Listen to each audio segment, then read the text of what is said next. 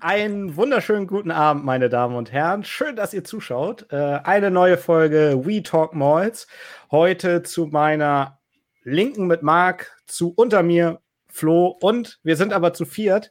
Ike ist auch da. Äh, stell dich doch einfach mal direkt vor. Ja, moin, äh, ich bin Ike, ich bin der Whisky Brand Ambassador bei Pernorica Deutschland. Das heißt, ich darf solche schönen Marken wie heute Redbreast, Glenlivet, Abelauer, Shivas in ganz Deutschland in der Art betreuen, wie die meisten von euch sich das wahrscheinlich äh, als Hobby haben und ich darf es beruflich machen. Ich reise durch die ganze Nation und gebe Whisky-Tastings, so um die 140, 150 Stück im Jahr, mache Events mit Barkeepern, entwickle Cocktails, darf Reisen nach Schottland und Irland organisieren und lebe einfach mein ganzes Jahr über für, mit und rund um den Whisky herum. Wahnsinn. Unser, unser Neid ist dir jetzt schon sicher. die, die erste Minute im Stream ist rum. Und, und wir sitzen hier schon so. Ah. nein, nein, nein, nein, nein. Ich, ich darf das ja gar nicht sagen. Ich darf ja wenigstens nach Schweden reisen dann. Ähm, ja. Ähm, heute haben wir Redbreast als Thema. So, und wir sind ja großzügig von dir bedacht worden. Bei mir sieht man es auch im Bildausschnitt alle nebeneinander, um die wir uns heute kümmern werden. Ähm, 12, 12 in Fassstärke, genau 15 in der grünen und dann 21 äh, in dieser wundervollen Verpackung, die so groß ist, dass sie nicht mehr neben die anderen auf den Tisch gepasst hat bei mir. Äh, und von der ich von der ich schwer begeistert war. Aber da, die Geschichte erzähle ich nachher, wenn wir bei dem sind. Wir werden also so nebenbei ähm, immer die Whiskys probieren, glaube ich, und zeitgleich ein bisschen über Redcrest und die Brennerei und alles, was dahinter steht, schnacken, oder? Das wäre so mein, mein Plan für den Abend. Ähm, und die Jungs ja, haben sich bestimmt, die, die Jungs haben sich mit ganz fiesen Fragen bewaffnet. oh, oh, oh, oh. Ja, dann Nee. Ja, ähm, wir sind ganz lieb. Ja, wollen wir, äh, du, du hast äh, im Off vorhin gesagt, wir sollten die beiden Zwölfer sozusagen zeitgleich probieren, ne? Ähm, und ich würde einfach mir die schon so ein bisschen vorziehen. Die stehen da nämlich schon abgedeckt. Im Übrigen, ich kann mal, das ist, ich nutze immer die gleichen Deckel für einen Stream. Ja, immer hier zum, zum Glas abdecken habe ich so ein, Plas äh, so, so ein Papierschnipsel drauf. Und das ist immer so gedreht, dass man, dass, dass er so weiß aussieht. Ja. Aber heute, heute kann ich ihn so rumdrehen, da freuen sich, ja, weil, weil sonst sind alle anderen, haben natürlich, wenn wir einen Gast haben, ist das blöd. Ähm, aber heute passt es ja, genau. Die stammen direkt aus der Brennerei ähm, vom Tasting da, vom Drivers Kit. habe ich auch, habe ich auch. Ja, Genau, ich stelle mir die hier mal hin und äh, ja, erzähl, erzähl doch meinen Schwank. Was hat's mit Je, Red ich Breast? Schwank erzähle, ja. benutzt ihr immer Deckel? Wie ist das bei euch? Macht ihr immer, wenn ihr mal ein Tasting habt, immer Deckel oben drauf oder lasst ihr den Whisky auch mal ein paar Minuten vernünftig atmen? Ja, ich, also ich habe meine jetzt um 19.15 Uhr oder so halt schon eingeschenkt und ähm, dann dachte ich, so eine Dreiviertelstunde, die jetzt hier ganz offen rumstehen zu lassen, ist nicht so gut. Äh, aber ich bin da nicht so, ich weiß nicht so urdeutsch. Also, wie sieht es bei euch aus? Oh, ich habe die ja auch um, um halb, kurz nach halb eingeschenkt. Da habe ich auf einige auch noch einen Deckel gepackt, beziehungsweise zu denen ich noch Deckel finden konnte, weil ich leider nicht so, so schöne Deckelchen habe wie du, Malte. Äh, also habe ich mir so provisorisch einfach so Einwegdeckel darauf gepackt, jedenfalls die ich noch gefunden habe auf zwei. Aber muss auch nicht mal sein. Ne? Aber ich dachte mir, bei dem 15er und 21er, da packe ich die mal lieber rauf und. Bei den meisten also, Tastings von mir habe ich es abgeschafft, weil wenn ich da irgendwie 30 Leute sitzen habe mit vier, fünf Whiskys, da wird es so ramdösig, wenn du da nochmal mit diesen Deckeln alle rundum laufen musst. Ne? Und hat sich jemand beschwert schon? Nee, eigentlich nicht. Ich mache immer ja. eine Pause dazwischen, dann checke ich dann die nächste Runde ein. Hm. Dann geht's. Ja. Ja. Naja, also ich, da hatte ich gerade die Tage so ein, so ein Gespräch mit irgendwie jemandem online drüber. Das ist aber, Deutsche können wirklich pingelig sein. So habe ich auf Messen zumindest viel von Kollegen von dir gehört, dass so das Thema Alkoholstärke, ne, 40 Prozent kann man ja gar nicht trinken, Non-Age-Statement, ähm, dann Farbstoff und so, da sind die Deutschen schon extrem ähm, anspruchsvoll. Ja. Wählerisch. Sagen wir es so. Wählerisch, ja. Das ist so äh, positiv ausgedrückt. Es kommt dann auch ein bisschen auf die Messe an. Ich bin wirklich auf vielen Messen, auch beruflich, wo ich dann auch unsere Stände betreue. Es gibt Messen, da hast du wirklich äh, sehr offene Menschen, die einfach auch sich für Whisky begeistern können und wollen. Denen sind dann solche Sachen ziemlich egal. Und es gibt halt dann diese wirklich Nerd-Messen, wo nur, äh, ich sage mal, die Trüffelschweine rumlaufen. Ne? Ähm, die wollen natürlich dann nur ihre Fassstärke, nur hart getorft, nur das, nur das, nur das und das darf nicht und das darf nicht. Ja, und dann äh, hast du dann halt an jedem Stand so zwei, drei Preziosen, wo die dann drauf abgehen und die können einfach nicht die Gesamtheit der Messe dann genießen. Ne? Mhm. Ja, ich finde das auch, ich finde das schade eigentlich, weil ich bin da total offen für alles und ähm, ich, man kann doch jeden Whisky probieren und dann hinterher sagen, gefällt mir nicht, aus welchem Grund auch immer. Ähm, aber ja, also und auch beim Abdecken von Whiskys. Ich mache das, damit hier der kleine Raum nicht, nicht völlig im Whisky-Dunst ähm, untergeht und ich hier schon, äh, schon, schon passiv betrunken bin, quasi. Aber nee, so übertrieben ähm, finde ich das, find ich das Tastings auch. kann man sein Glas ja, man muss ja nicht gleich alles sofort austrinken, lässt man ein bisschen was stehen und dann kann man ja später nochmal davon trinken, auch um dann miteinander äh, andere, Whis also die Whiskys zu vergleichen. Mhm. Ja, und das mache ich auch immer gerne. Ich sage immer, lasst einen Schluck drin. Heutzutage, äh, ich denke, ihr habt genug Ware gekriegt von mir, dass ihr hoffentlich noch ein zweites Glas einschenken könnt, weil nach dem 21er nochmal den 12er zurückzuprobieren, ist immer ganz gut. Und wenn er dann nochmal eine halbe Stunde, Stunde geatmet hat, ist es halt nochmal ganz anders, wenn der Alkohol ein bisschen weg ist. Mhm. mhm. Das glaube ich auch. Das glaube ich auch und das mache ich heute auch so. Wobei, gerade bei dem normalen 12er war ich ein bisschen knauserig zu mir. Ja. selbst. Aber das, das kriegen wir hin. Das kann ich, kann ich unauffällig hier so, wenn, wenn ich nachher so mache, dann denkt nichts Falsches, dann justiere ich einfach noch ein bisschen am Glas nach. Das kann man ganz öffentlich machen. Ja, das sieht vielleicht Aber nicht so komisch aus. Bitte. Genuss mit Verantwortung. Nicht Auf jeden Fall. Wir sind ja alle zu Hause, ähm, sowieso in den aktuellen Zeiten dementsprechend. Ähm, fährt hier auch keiner mehr Auto und die, die zuschauen, die sitzen ja jetzt auch ganz gemütlich zu Hause. Ähm, ich sag's auch nochmal, ich habe es gerade in den Chat geschrieben, wir wollen das gerne so interaktiv wie möglich machen, ne? wie immer. Ähm, Schreibt, wenn ihr Fragen habt, wenn irgendwas unklar ist oder ihr irgendwas wissen wollt, schreibt es rein. Ähm, einer von uns wird es schon halbgar beantworten können, ho hoffentlich. So, das ist so das Mindestkriterium. Ja, ich schnapp mir mal den normalen Zwölfer und schnüffel mal dran, aber nebenbei will ich jetzt unbedingt wirklich was über Redbreast hören. Ähm, über Redbreast, ja, was soll ich über Redbreast erzählen? Fangen wir vorne an. Redbreast ist ein Whisky. Das ist schon mal gut. Und zwar ein Whisky, der richtig geschrieben wird, und zwar mit E und nicht ohne. So, da haben wir vorhin schon drüber diskutiert. Das werden wir nachher nochmal in Ruhe ausbaldowern. Warum, weshalb, wieso? Also, ein irischer Whisky, ähm, ein Single Pot Still Whisky. Ähm, er geht zurück auf die erst, das erste Mal hergestellt wurde er so um 1903. Das erste Mal richtig auf den Markt kam, dass er wirklich verkauft wurde. Den Namen Redbreast war 1912 und zwar auch als ein sogenannter Bounder.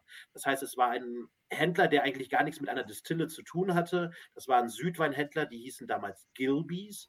Einige vielleicht kennen noch Gilbys Gin oder so etwas, da habe ich als Barkeeper äh, noch sehr viel mitgearbeitet. Ich war über 15 Jahre Barkeeper, Barchef, auch viele Jahre auf St. Pauli in der Christiansensbar, falls Uwe das sieht, moin. Ähm, und die haben halt als Gilbys äh, Südweine importiert, Sherry, Port, Madeira und äh, haben dann irgendwann leere Fässer bei sich gehabt. Die hatten verschiedene Dependancen und eine halt auch in äh, Dublin. Und die leeren Fässer, was sollen sie damit machen? Sind rübergefahren in die Nachbarschaft, in die Bow Street. Und in der Bow Street war damals noch die Jameson Distille. Und da haben sie sich den New-Make, also den Potstill New-Make, was damals in Irland halt noch gang und gäbe war, dass es eigentlich noch nicht so viel Grain Whisky gab. Grain Whisky ist ja eher so eine mhm. Erfolgsgeschichte aus Schottland. Die ging dann erst wieder nach Irland zurück. Also gab es bei Jameson auch hauptsächlich äh, Potstill Whisky, den haben sie sich in ihre Fässer füllen lassen. Und der Chef von Gilbys war ein Ornithologe, das heißt ein Fan für klassische Vogelkunde. Da können wir jetzt noch mal eine halbe Stunde drüber sprechen. Also das Rotkehlchen an sich, nein, das lassen wir sein. Aber ähm, Genau, der. Da ist es. Das genau. wunderschöne Rotkehlchen. Und so, der war halt so ein großer Fan. Ja, das ist super. Der mhm. war halt ein großer Fan vom Rotkehlchen und hat halt verschiedenen Produkten, nicht nur Whiskys, Vogelnamen gegeben. Aber der Redbreast war der Einzige, der sich halt wirklich durchgesetzt hat in dieser ganzen Geschichte. Das haben die dann viele Jahrzehnte über gemacht, haben halt einen Jameson Single Pot Still Whisky mindestens zwölf Jahre in einem Sherry-Fass und in einem ehemaligen Bourbon-Fass, heutzutage damals halt nur Sherry-Fass gelagert und ihn dann unter ihrem eigenen Namen verkauft. Es stand immer noch JJ mit drauf, das hieß immer, der New Make kommt von John Jameson Distillery in der Bow Street. Und darüber hinaus, irgendwann ging Gilbys weg, wir haben die Namensrechte, wir kriegen auch hervorragende Fässer und wir haben um 90 herum, also 1990 herum, die komplette Produktion selber übernommen und jetzt seit knapp sieben, acht Jahren in Deutschland ist Redbreast in seiner Range, wie er jetzt da ist, mit 12, 12 Fassstärke, 15, 21 erhältlich. Hm. Kurzer Und Abriss. jetzt, Kurzer ja. oh, das, das war ja schon ein ziemlich intensiver Abriss. Ähm, äh, und es gibt jetzt aber auch noch einen neuen, habe ich gesehen. Ne? Es gibt noch einen, noch einen Top of the Line quasi über dem 21-Jährigen. Ja. ja. es gibt ja. äh, jetzt offiziell im Markt, das ist der äh, 26-Jährige. Hm. 26? Ich glaube 26. Ne? 27 hätte ich. 27, ja. 26, 27. Ich habe ihn noch nicht mal getrunken. Ihr könnt es euch nicht vorstellen, ich habe ihn noch nicht bekommen. Die Anfrage ist offiziell raus. Das Fläschchen ist auch etwas teuer. Wir haben ihn nicht offiziell bei uns in Deutschland im Programm, aber international ist er halt zu bekommen. Er dürfte irgendwas um und bei 500 Euro liegen, das Fläschchen. Ähm, Portwood äh, ich bin sehr gespannt drauf. Normalerweise wäre ich schon letzte Woche wieder in Irland gewesen, hätte ihn auf jeden Fall getrunken, aber dank Corona ist das halt nicht so wirklich möglich. Und äh, es gibt darüber hinaus noch jedes Jahr eine Sonderabkopplung, das heißt dann Dreamcast. Die sind dann hm. weit über 30 Jahre alt, die Jungs. Ne? Und da gibt es dann immer nur ein abgefülltes Fass und das wird dann einmal ins Internet gejagt und zwei Minuten später sind alle Flaschen verkauft. Ja. Okay. Zu einem Preis, den, den, über den wir, glaube ich, gar nicht sprechen wollen heute. das, also das Gute äh, ist ja, als Ambassador kriege ich halt immer mal Proben, Probefläschchen und sowas. Ich habe auch mhm. New Makes und Straight from the Cast und solche Sachen hinter mir stehen.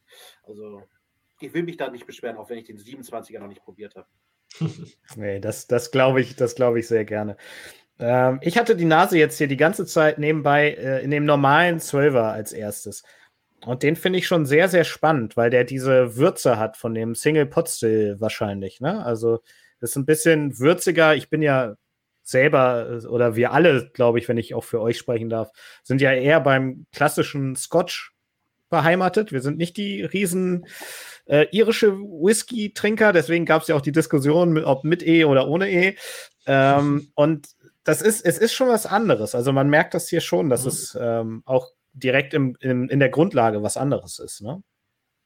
Die Grundaromatik ist schon mal eine andere. Ne? Das heißt, hier mhm. hast du, wenn ich jetzt sage beim Whisky, der in einem Sherryfass gelagert wurde, wenn ich jetzt Trockenfrüchte sage, dann müssten die meisten Whisky-Kenner sagen, ach echt?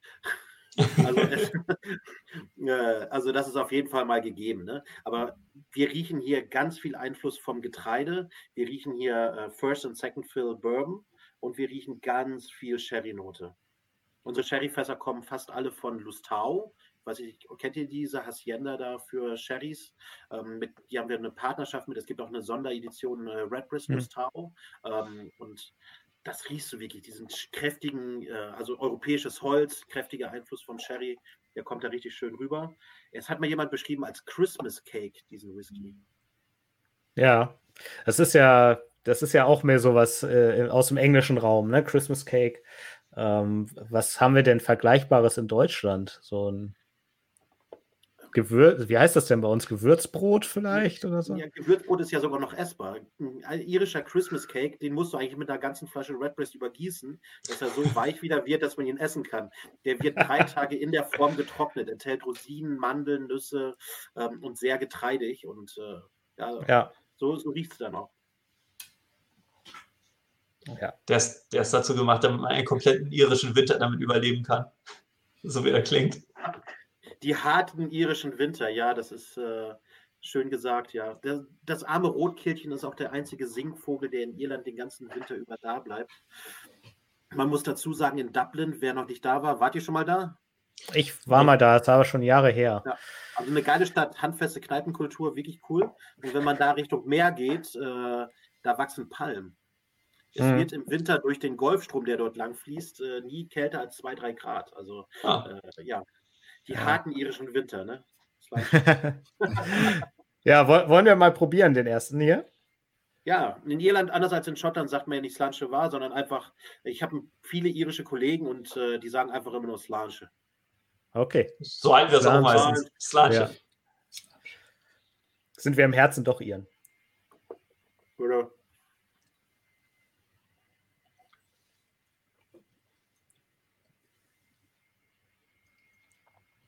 Ah, herrlich. So. Hm. Ja, so kann man das zusammenfassen. ja, lass uns zum nächsten gehen. Nee, also der hat Ich eine glaub ganz tolle. Ja.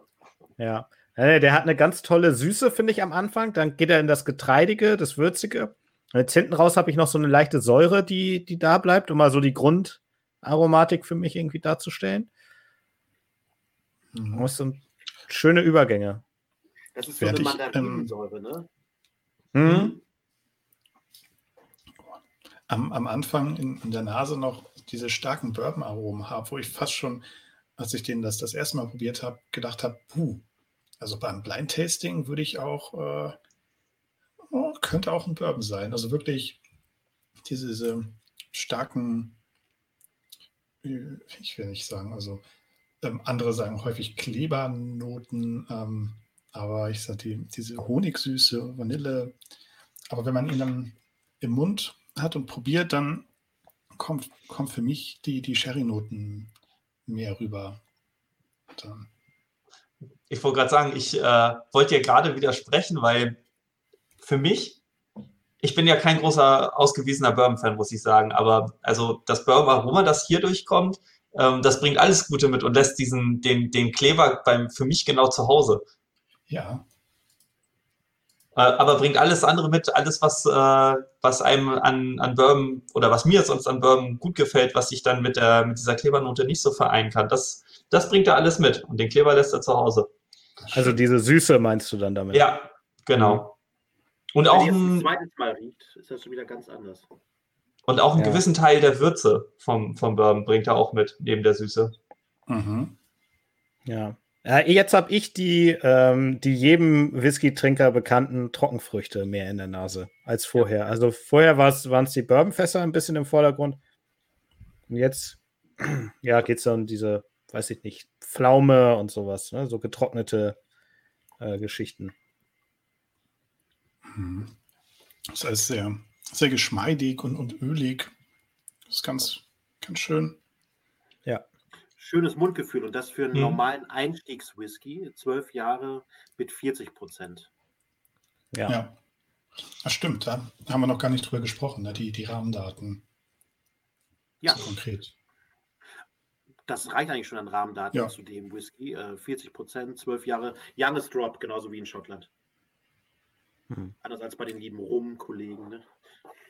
Ja, ähm, da, darüber sprechen wir jetzt mal nicht. ähm, genau, und dann haben wir jetzt als zweites ähm, den Kollegen sozusagen das gleiche in Fassstärke hier. Ähm, und das, was du uns geschickt hast, ähm, ist dann mit 55,8 Prozent abgefüllt. Das ist das Batch, was steht auf der Flasche? B219, also Batch 2 Das ist gut. 2019. Das gleiche habe ich auch hier. Sehr schön, sehr schön. Ähm, da kann ich ja kurz was zu den Rahmendaten sagen. Ähm, Ja. Es steht jetzt Car-Strands drauf, unten drunter geschrieben ist aber Age 12 Years. Das zählt genauso, als ob eine Altersangabe drauf ist, also bloß halt ausgeschrieben. Früher waren die beiden immer mit einer großen 12 versehen. Das wurde jetzt nicht mehr gemacht, damit wir das ein bisschen besser auch im Regal unterscheiden können. Mhm. Und äh, dieser Whisky ist für mich ein absoluter Favorit. Ähm, ist gerade schon mehrfach und jetzt auch gerade wieder in der Whisky Bible Best Irish Whisky gekürt worden. Redbreast ist gerade äh, Distiller of the Year geworden und sowas. Ne? Und dafür ist einfach dieser Zwölfjährige genial. Ähm, ich kann euch das Mhm. mal kurz erklären. Ich habe hier den Zwölfer, den wir gerade als erstes hatten, und hier den Mhm. äh, Fassstärke. Die sind von der Rezeptur her, von der Maische-Mischung, von Destillationsapparat und so weiter identisch. Nur ist das Mischungsverhältnis der Fässer kleiner. Und das ist ein Small Batch. Ihr ähm, habt ja gesehen hier die Batch-Angabe und das ist halt ein kleines Batch. Ihr werdet verstehen, vom 12er normal brauchen wir große Mengen, vom 12er Fassstärke wesentlich kleinere Mengen. Das heißt, das Mischungsverhältnis zwischen Ex-Bourbon und Ex-Sherry-Fässern ist identisch, nur halt wesentlich kleinere und selektiertere Mengen. Mhm. Deswegen ist halt der 12er mit Fassstärke nochmal eine Explosion zusätzlich zum Alkohol. Mhm. Mhm. Ich habe ähm, eine Quelle ge gelesen, da stand, dass bei den Fassstärken First Fill Oloroso, also ehemals ähm, Sherry Oloroso Fässer sind und bei den Zwölfjährigen mit 40 Prozent sind es Refill, also Re-Refill äh, Sherry Fässer. Ähm, also es ist bei beiden First and Second Fill Sherry und First and Second Fill Bourbon. Ähm, ich bin durch unsere Lagerhäuser mehrfach gegangen. Da steht jetzt natürlich nicht drauf, das ist Redbreast, das ist Pot Whisky, das ist Paddy's, das ist Powers, das ist Jameson. Aber äh, ich kann immer nur darauf äh, vertrauen, was mir meine Kollegen dort äh, und ich durfte das Vergnügen haben, mit Billy Layton, unserem Master Distiller, da wirklich durchs äh, Warehouse mich einmal zu trinken und äh, du brauchst auch die Aromen eines First Fill äh, Sherry, um den Geschmack von dem normalen 12 hinzukriegen. Das kriegst du mit dem mhm. Second Fill gar nicht so gut hin. Okay. Ja. Also der, der in Fassstärke hat natürlich auf jeden Fall mehr Power in der Nase, ähm, mhm. ähm, um das mal so ganz hemsärmlich auszudrücken. Ähm, ich habe da so ein bisschen Minze, das kommt bestimmt durch den Alkohol auch einfach. Ja, dass er so ein bisschen kühlt. Ja, dieser Mentholcharakter ne, in der Nase. Ja, genau. Ja. witzig ist, dass der normale Zwölfer, wenn man dran riecht, jetzt noch mal ganz anders ist. Irgendwie. Ja. Ja. Da tut sich echt viel. Da kann man sich sehr, sehr viel mit beschäftigen. Wie gesagt, gleich ins Mischungsverhältnis, dennoch äh, ganz anders. Ja. Ja, ja, auf jeden Fall. Ähm, aber gar nicht so viel teurer, ne? Also wenn man jetzt guckt, dann ist die, die der 12er Fassstärke, obwohl der so viel abräumt, da in der Whisky Bible ähm, ja jetzt auch gerade erwähnt ist und so, ist der ja nicht im Preis ähm, brutal gestiegen, sage ich mal, über die letzte Zeit. Das finde ich sehr angenehm. Und auch, dass ihr die 12 ähm, bei dem Rebranding oder neuen Pack Verpackungsdesign, das ist ja jetzt relativ neu, ne? Das weiß ich nicht, letztes Jahr? Ja, ja letztes oder so. Jahr, Mitte, Mitte ähm, ja. Dass da auch die 12 draufgeblieben ist. Ne? Viele nutzen, viele Brennereien nutzen solche Geschichten ja auch, um dann ähm, sowas elegant wegfallen zu lassen oder so. Ne? Und das finde ich sehr, sehr, sehr sympathisch, da nicht, ähm, nicht sowas zu nutzen. Um gute Lagerbestände. Ja. weißt du, äh, so, eine, so eine Zahl, wie viel ihr produziert an insgesamt in der Brennerei, also das, die ist ja riesengroß. Mhm. Ähm, und dann was, was an Redbreast sozusagen? Also das kann ich nicht genau unterscheiden. Ich äh, habe mal eine Zahl mitbekommen. Letztes Jahr, also vorletztes Jahr war der Sommer ja auch schon so brutal heiß. Da war ja über mehrere Monate, genauso wie in Schottland, die Produktion erlegen, ne? weil das mhm. Wasser einfach zu kalt war, um das Destillat abzukühlen und so weiter. Und äh, da haben sie letztes Jahr im Februar 1,8 Millionen Liter Rohalkohol Potstill Whisky hergestellt. Und das ist okay. immer hochgerechnet auf 100 Volumenprozent, obwohl der ja mit ja. einer anderen Volumenprozentzahl hergestellt wird. Mhm. Dann trotzdem auf 100 hochgerechnet äh, 1,8 Millionen Liter. Potstill. Davon reden wir nicht auch von einer der größten und effektivsten Grain Whisky Distillen, die auch ja. noch da natürlich bei ist. Ähm, ja. Also ja, Lagerbestände derzeit hinter der Distille selber roundabout äh, ähnliche Zahl 1,7, 1,8 Millionen Fässer. Ist verschwindend gering gegenüber Schottland, aber für eine Distille ist das gar nicht verkehrt. Ich wollte gerade genau. sagen, also das ist ja, ist ja eine Riesenveranstaltung, auch im Vergleich zu schottischen Distillen. Also ich meine, ja. äh, zu euch gehört auch Glenlivet, wenn ich mich nicht irre. Ja, ähm, die sind ja in Schottland so unter den größten drei, glaube ich, oder? Glenlivet, Glenfiddich, McKellen, die jagen sich, glaube ich, immer so ein bisschen. Mhm. Ähm, und das sind ja, ist ja eine ähnliche Größenordnung eigentlich, dann, was Potstill und, und Malt Whisky angeht, plus dann noch den Grain, ne? Mhm. Also also das, wir haben zwei große Firmen. In Schottland äh, ist Pernod Ricard Shivers Brothers Limited. Das heißt alles rund um Ballantine, Shivers Regal, Glenlivet und so weiter. Da liegen fast acht oder achteinhalb Millionen Fässer nur bei uns. Und in Irland sind wir halt Irish Distillers. Irish Distillers ist der große Zusammenschluss dieser drei großen Distillen gewesen. Jameson, Powers und Paddy's, die bei, bei den großen Distillensterben Mitte 1900 äh, runtergezogen sind nach Südirland, nach Cork ähm, oder in die Region Cork, in die Middleton Distillery. Die haben sie ausgebaut und haben dann da äh, The New Middleton Distillery gegründet oder jetzt Irish Distillers. Und ja. die haben halt eine echte Power und haben halt ja es geschafft, dass der irische Whisky irgendwie überleben kann. Mhm. Ja, und jetzt ja auch ein absolutes Revival hat ja, ne? Mit, mit einem anderen Whisky auf der Welt äh, auch. Ähm, ist der irische Whisky ja, glaube ich, auch so gefragt wie, wie nie eigentlich. Wenn man jetzt mal von Corona gerade und, und, so ganz aktuellen Schwankungen vielleicht mal absieht, aber äh, die Tendenz die letzten, weiß ich nicht, zehn Jahre vielleicht oder ein bisschen mehr, geht ja steil nach oben. Ne? Hm. Steil nach oben in so einem kleinen Segment. Wenn du Whisky als Gesamtheit siehst und dann erstmal hm. Bourbon Whisky und schottischen Whisky abzieht, bleibt nicht so viel über für die armen kleinen Iren, aber sie sind jetzt gerade wieder in so einer Hochphase. Wir haben jetzt wieder über 30 Distillen in Irland.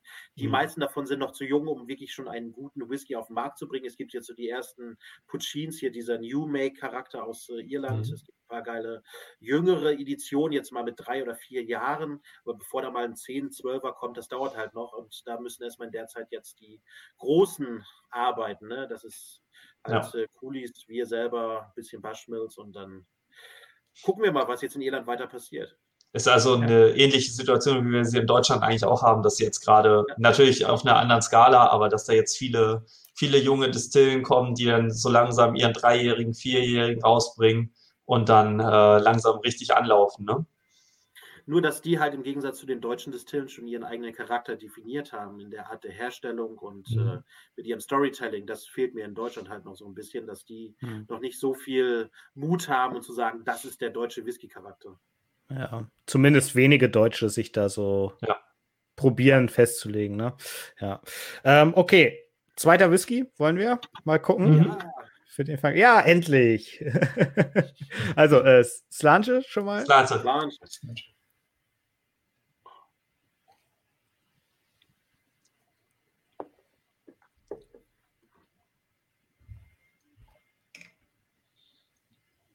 Machen wir ein Horst Lüding. Ja, nee. nee. Nicht zu sehr, aber man muss dem Whisky ja schon ein bisschen Raum geben. Und, Ach, ja. Er prickelt schon, ne? Also der legt sich richtig auf die Zunge und ganz, ganz toll. Oh, ist der also, voll. Ja. Hui. Ja. Eik, dein Ton ist ein bisschen leise, wird hier gerade gesagt. Äh, Dann rede ich lauter. Ist das so? Schrei mal. ja. Sehr gut. Ich hoffe, es wird besser. Ja. Schau, schauen wir. Ja, okay, schauen das, wir. Dann trinken wir halt mehr. So, da schreibt man automatisch. genau, ja. das wollte ich sagen.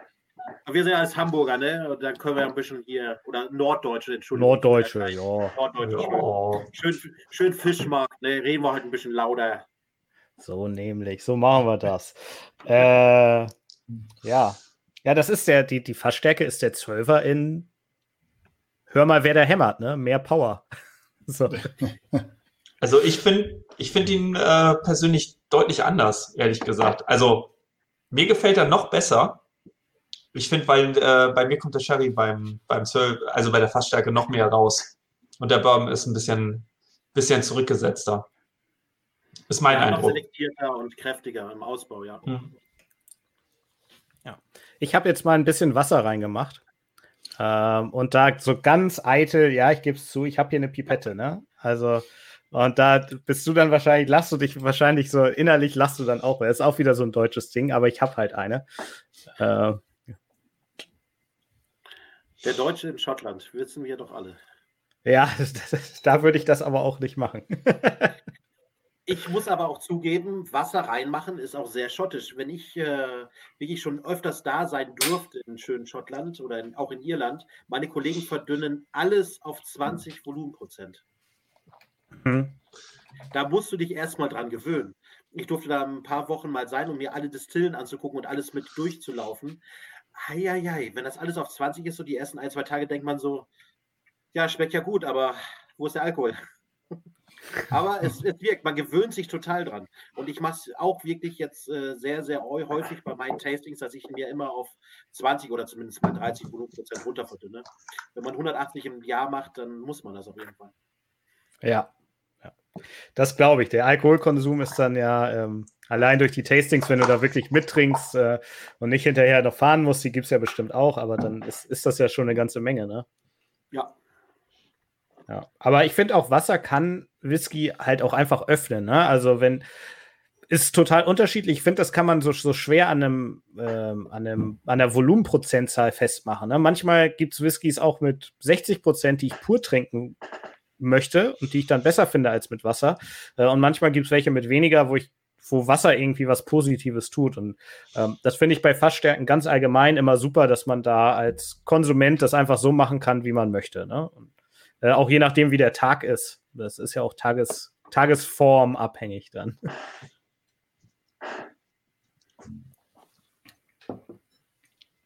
Hm. Spannend. Toll. Da braucht man auch keinen Single Mode Whisky. Ja, no, noch, ein, noch ein quasi Hamburger meldet sich zu Wort. Er hat ein anderes Batch da, aber den 12er CS, den wir jetzt gerade auch im Glas haben, findet Aaron auch super. Ja. Grüß dich, Aaron. Ähm, ja, auf jeden Fall. Jetzt ist die Frage, ähm, nö, ist eigentlich nicht die Frage. Ich wollte gerade fragen, welcher ist irgendwie besser oder so, aber das ist eigentlich eine blöde Frage. Ähm, das hängt so ein bisschen davon ab, worauf man gerade Lust hat, oder? Also wie seht ja, ihr das? Grad, dann ja. haut doch gerade einen raus. Welcher gefällt euch jetzt vom Vergleich den beiden besser? Hm. Das ist noch nicht meine Entweder-Oder-Frage, ne? Also, Schwierig. Schwierig, ja. Also ich, ich muss ja sagen, ich habe auch im Vorfeld alle schon durchprobiert ähm, und den Zwölfer kannte ich, also die Fassstärke hatte ich mal auf einer Messe, äh, bei der Hausmesse von der Weinquelle Lühmann, ähm, das ist auch schon eine Weile her, ähm, hatte ich den und ähm, hatte nicht mehr so hundertprozentig die perfekte Erinnerung. Ne? Ähm, zum einen, weil Messe, zum anderen, weil es ein bisschen her. Und ich war, weil der ja so ultra hoch gelobt wird, wie du ja auch sagst, dachte ich so, hm, ich finde den normalen Zwölfer schon ist so ein bisschen easy drinking, ohne das jetzt äh, negativ zu meinen oder Alkohol verherrlichend. Aber weißt du, was ich meine? So, wenn man sich einfach mal abends noch Whisky einschenken will, dann finde ich so der ganz normale Zwölfer, der ist, der macht das, macht das auch schon perfekt. Ähm, und ist da so ein bisschen unkomplizierter. So. Und wenn man es komplizierter haben will, dann ist die Verstärke genau richtig. Super diplomatisch, ne? Langweilig, ich weiß. Jetzt seid ja, ihr dran. Schön, schön. kompliziert.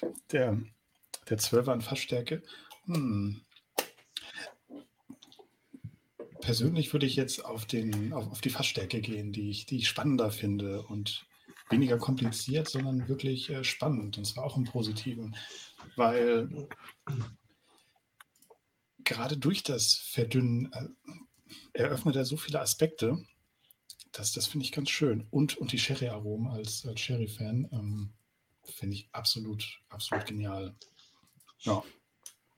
Außerdem bringt er eine phänomenale Süße mit. Ja. Wenn man, ja. wenn man ihm ein bisschen Wasser gibt, diese, diese Süße, in die er sich öffnet, ist fantastisch. Mhm. Und ich habe jetzt auch eben noch mal an, an dem 12er mit 40 Prozent gerochen und nachdem ich ihn probiert habe, ist auch die, die Bourbon-Note ein bisschen verschwunden und, und die Sherry-Note ist auch da hervorgekommen. Also ja, da sieht man einfach, was da drin steckt, wie viel da drin steckt, wie viel Varianz und ja. Muss ich mich Marc an der ja, doch, ja, klar, wenn du das schon so anbietest und sie beide Nein, verliebt beide. in der Hand hältst. ich will beide.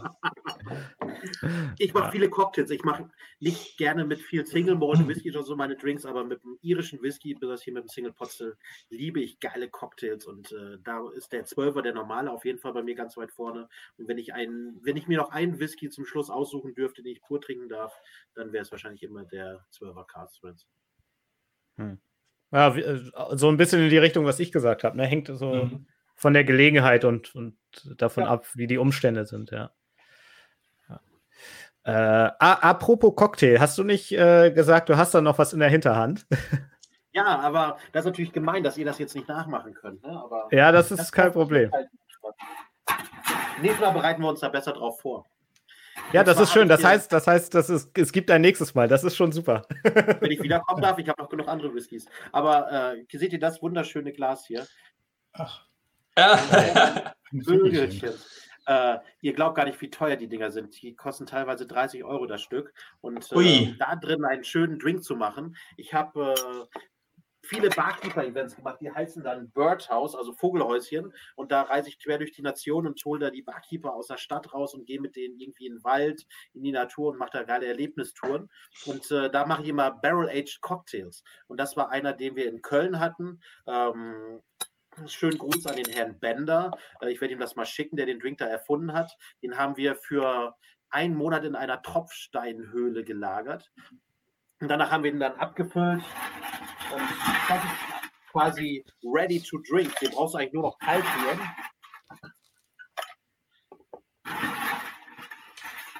Man muss halt die Sachen haben. Ich werde mal gucken, ob ich noch ein paar Fläschchen habe. Dann lasse ich euch mal was zukommen. Vielleicht können wir dann eine kleine Teilung mal machen oder so für die Leute, die jetzt hier im Chat sind und daran Interesse haben. Ja, das kriegen wir hin. Die Leute, die jetzt Interesse haben, sollen es reinschreiben. Vielleicht, wenn du es sortieren könntest, Malte, dann kriegen die alle ein kleines Fläschchen von mir. Ja, pff, klar. Oder schreibt mir bei Facebook einfach ähm, auf mein privates mir. Profil. Oder schreibt dem Ike, schreibt, wir waren bei dem Livestream dabei, wir wollen was haben.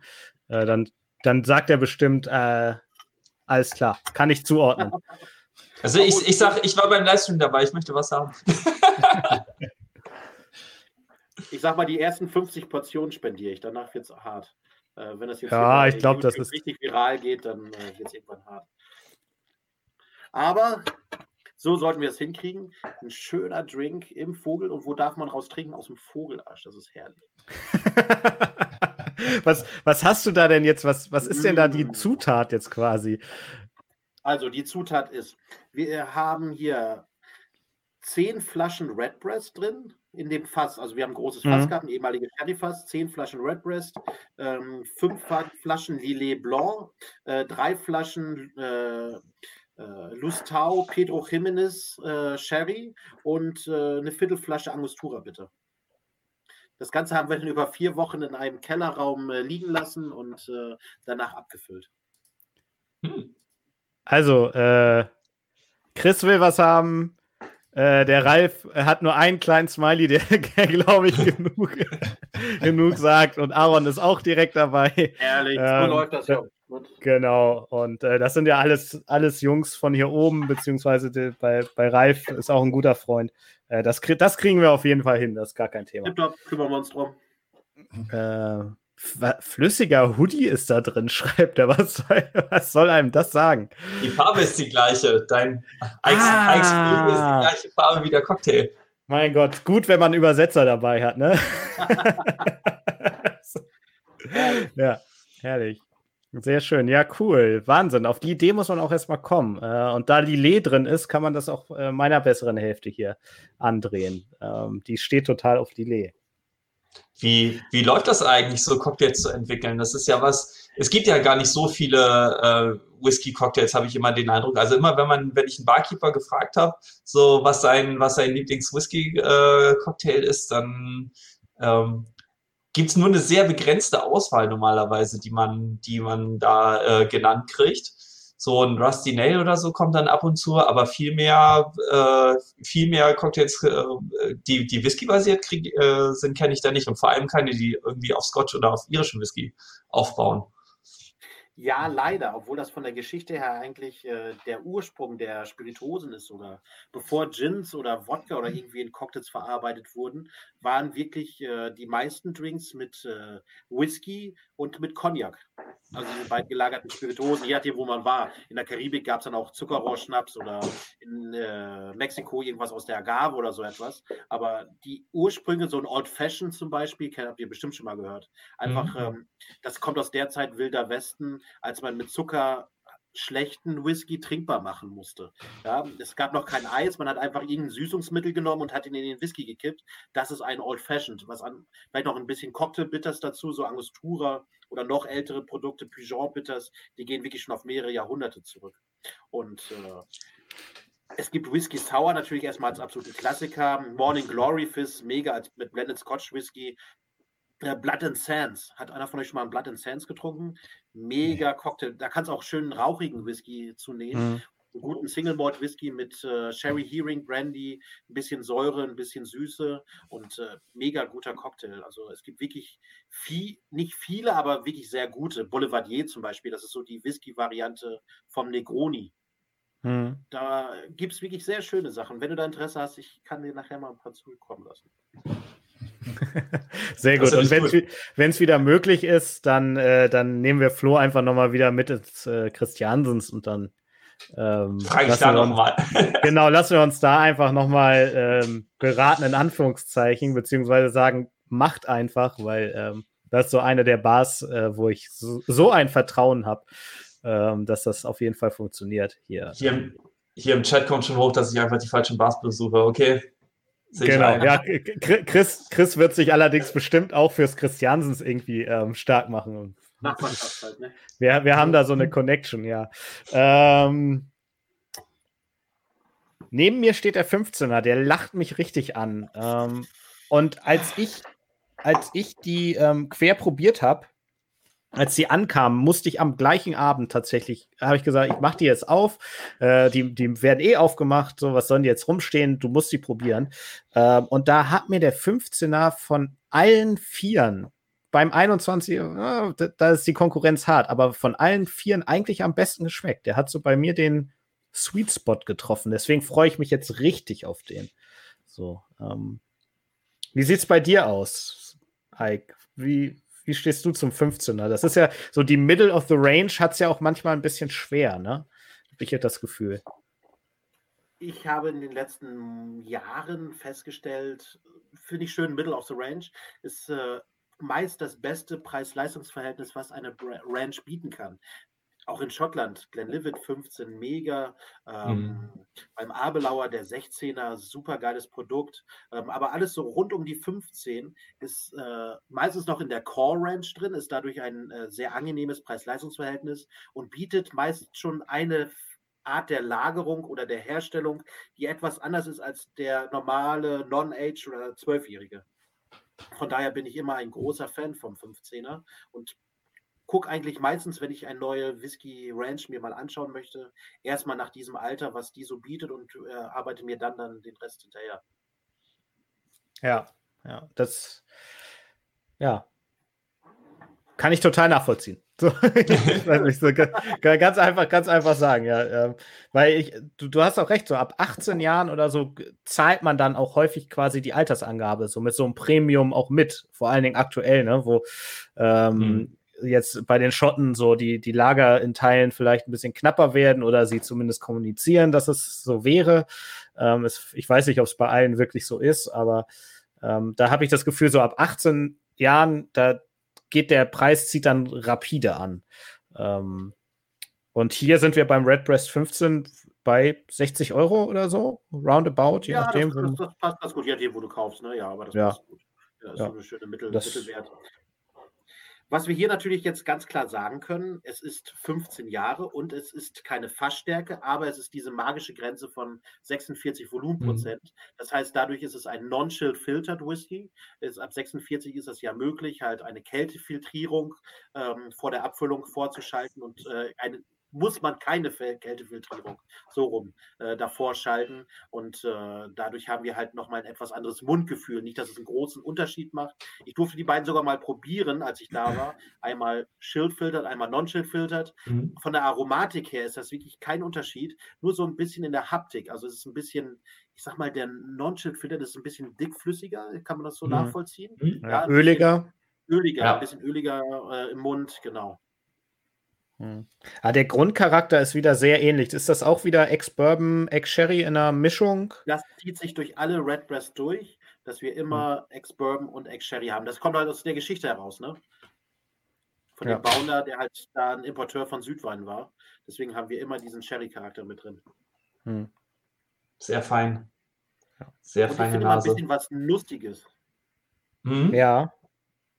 Ja, definitiv. So eine, so eine reife Nuss, sondern eher so eine Walnuss, wo noch das Grüne drumherum ist. So dieses mhm. frisch, frischnussige.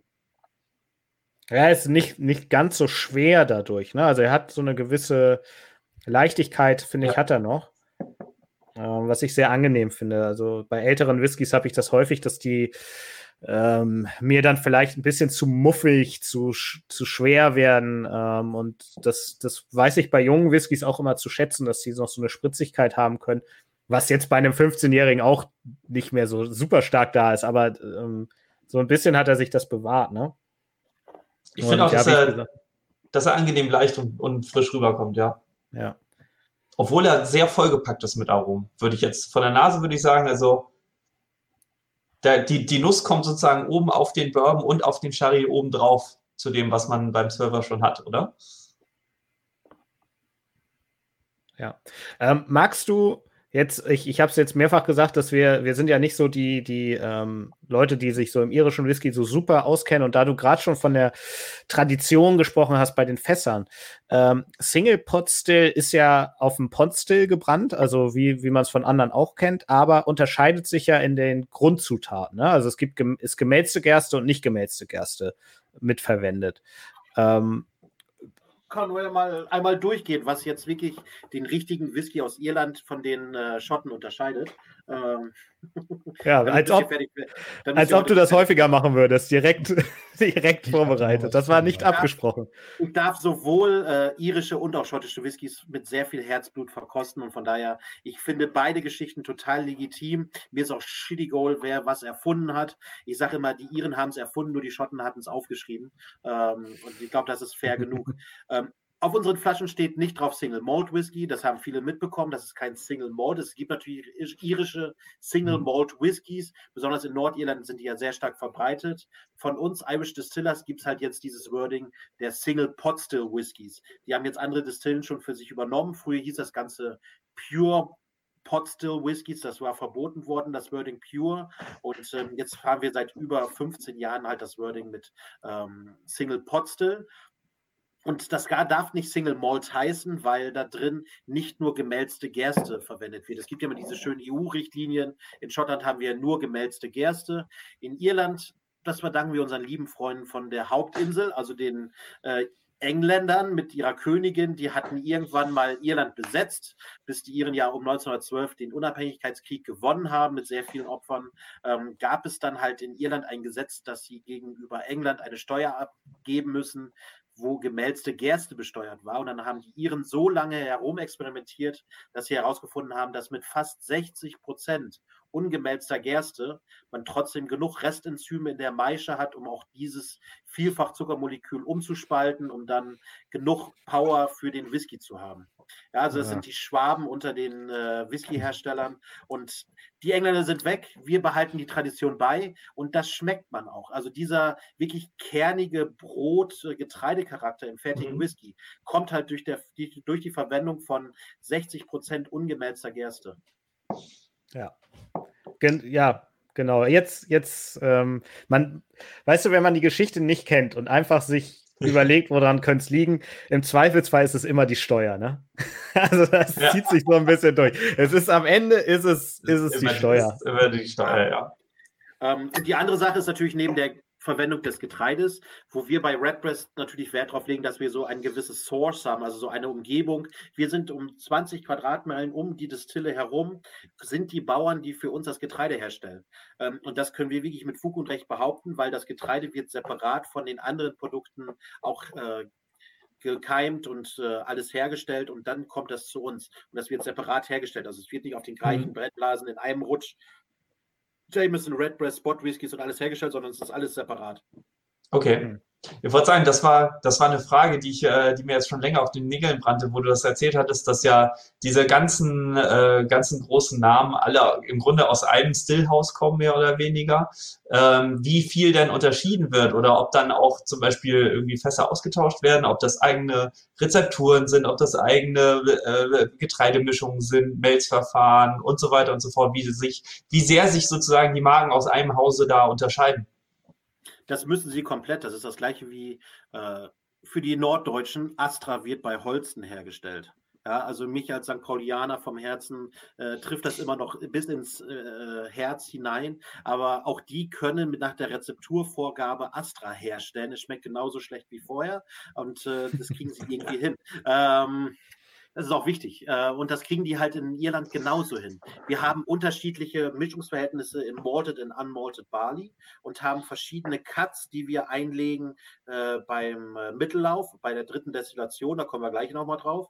Ähm, und dann werden sie auch noch separat gelagert. Also jeder Whisky hat seine eigene traditionelle Lagerart. Und wenn wir dann wirklich zu das als Möglichkeit haben, aus den Lagerhäusern dann perfekt zusammenzumischen, ist das keine Überschneidung. Dann ist ein Spot Whisky ganz anders als ein Paddy's oder ein Jameson oder was auch immer.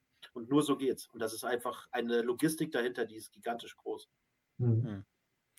Apropos gigantisch groß, eure Brennblasen sind auch gigantisch groß, oder? Ey, was eine Überleitung. Meine Geil, oder? Ich bin, ich bin hier der König der Überleitung, schon immer gewesen. ähm, ja, da, da, da, hast du recht. Also Wer schon mal von euch da war oder ich hoffe bald mal da sein können, wenn wir wieder reisen dürfen, kann ich nur empfehlen. Fahrt runter nach Cork, wunderschön dort, nicht weit vom Meer entfernt, geile kleine Hotels und sowas. Und da ist halt die Middleton Distillery. Die alte Distillery ist zu besuchen. Das ist jetzt ein Museum und da steht die größte jemals gebaute Potstill. Die hat ein Fassungsvermögen von 132.000 Liter.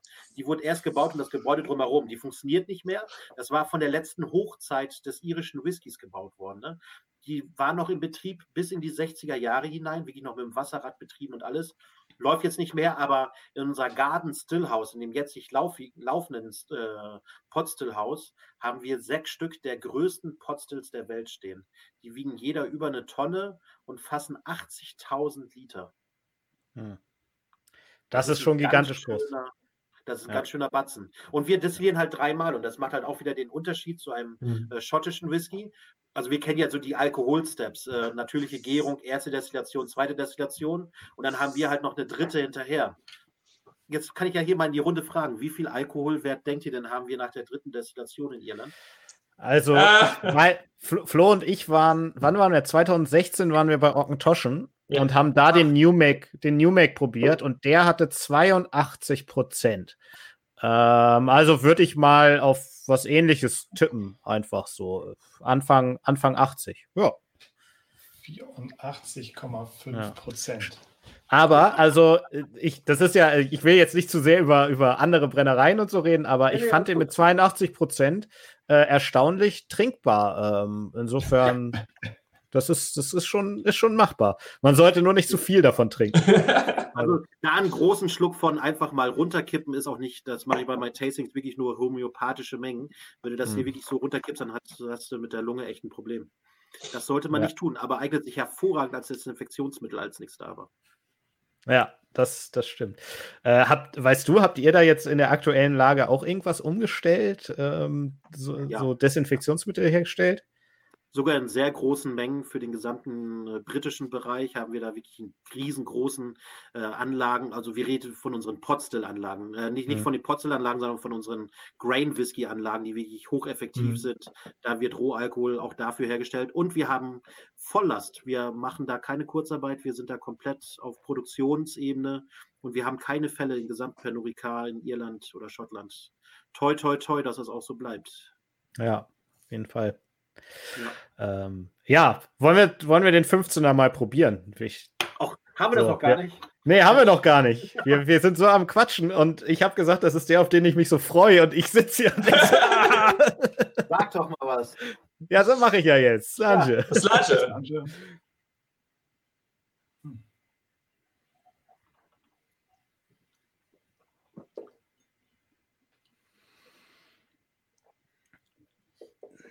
Boah. Ja, auch heute wieder, muss ich sagen. Der, der trifft es bei mir, finde ich. Richtig oh. geil. Diese, so, der hat so ein angebranntes Karamell da irgendwie mit. Also so, so ein dunkles Karamell habe ich da mit drin und sowas Röstiges, mhm. Kaffee, Kaffeemäßiges und dann diese Würze aus dem Getreide noch und 46 Prozent finde ich total super und ja, äh, ich bin, ich bin auch wieder, ich Du hattest gerade deine Flaschen so, ich nehme jetzt den hier. ja. ja. Es hat ein bisschen was von äh, Demerara-Zucker. Ich weiß nicht, ob ihr das so kennt. Das sind so diese hm. karibischen braunen Naturzucker. Ähm, so ein bisschen hm. Röstaroma-mäßig hat er da was, ja. Finde ich schön, schön gesagt.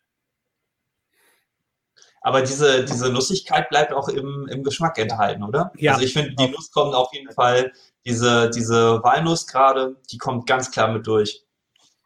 Und die Walnuss äh, Geschichte kommt halt ganz klar vom Sherry. Ihr kennt ja mhm. vielleicht schon mal selber getrunken, Oloroso oder ein, äh, ein Fino Sherry oder so etwas, die schmecken ja fast komplett nach Walnuss. Oder zumindest macht so dieses gleiche Mundgefühl im Mund, wenn du so eine frische Walnuss isst. Und das rettet sich halt über diese sehr hohen Anteile von Sherry fast gelagerten Whisky da drin. Ja.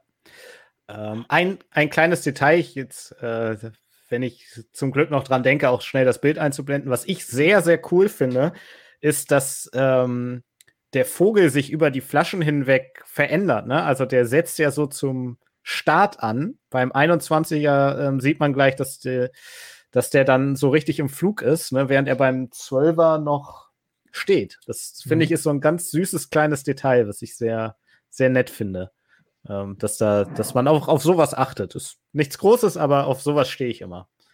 Also da können wir mal kurz über das Flaschendesign sprechen. Das hat sich jetzt gerade geändert und es ist immer noch die gleiche Flaschenform. Ich habe natürlich viel in den Museen und so bei uns rumstöbern dürfen. Die Flaschenform ist fast identisch. Das Label muss alle paar Jahre mal angepackt werden. Es ist neues Marketing irgendwo in Irland und die müssen erstmal was zu tun haben. Also was machen wir als erstes? Ein neues Label. Ähm, ist klar, ich mag meine Kollegen, alles gut, das war nur ein Scherz. Also, ähm, diese Flasche ist sehr ikonisch. Seit 1912, dass sie auf dem Markt ist, gilt sie in Irland wirklich als Ikone. In alten Filmen habt ihr vielleicht mal gesehen, The Quiet Man.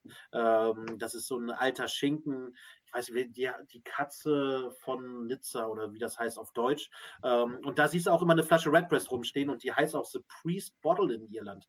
Ähm, als es den Iren so dreckig ging mit der Kartoffelfäule, Krieg und Wirtschaftskrise und allem drum und dran, bekam man beim lieben Pastor immer einen Schluck Redbreast. Und deswegen hat sie halt diesen Namen Priest Bottle bekommen. Und äh, im Beichtstuhl, wenn du nicht richtig mit der Sprache rauskamst, dann gab es mal ein kleines Schlückchen.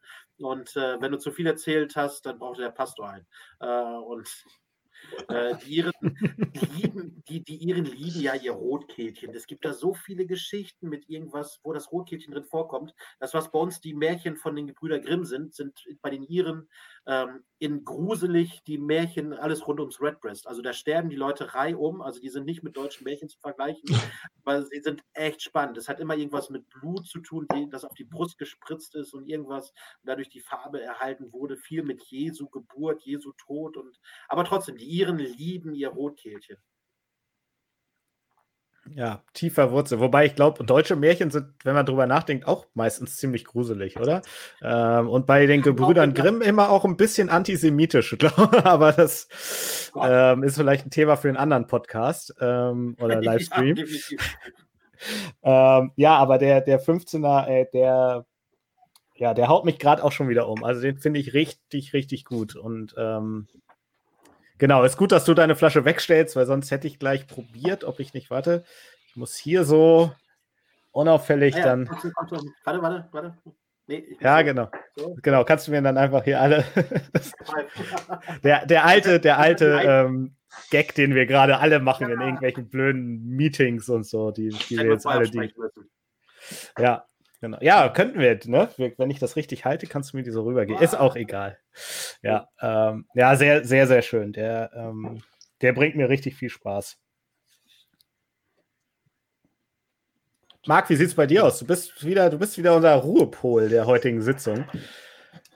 Ähm, es, macht, es macht es nicht einfacher. Ich, ich schaue hier nach rechts, das sieht man nicht. Im, im Off stehen die Gläser aufgereiht und ähm, was eben noch die, die 12er Fassstärke, haben wir jetzt den, den 15er, wo ich denke, oh, der ist auch. Oh. Und ich, ich hab der, wir haben da ja alle noch, noch ein weiteres Glas stehen und hey, hey. Du weißt, also du weißt nicht, wo es hinführen wird. Ja. ja. ja. Ähm, Marc kommt die Sehnsucht durch.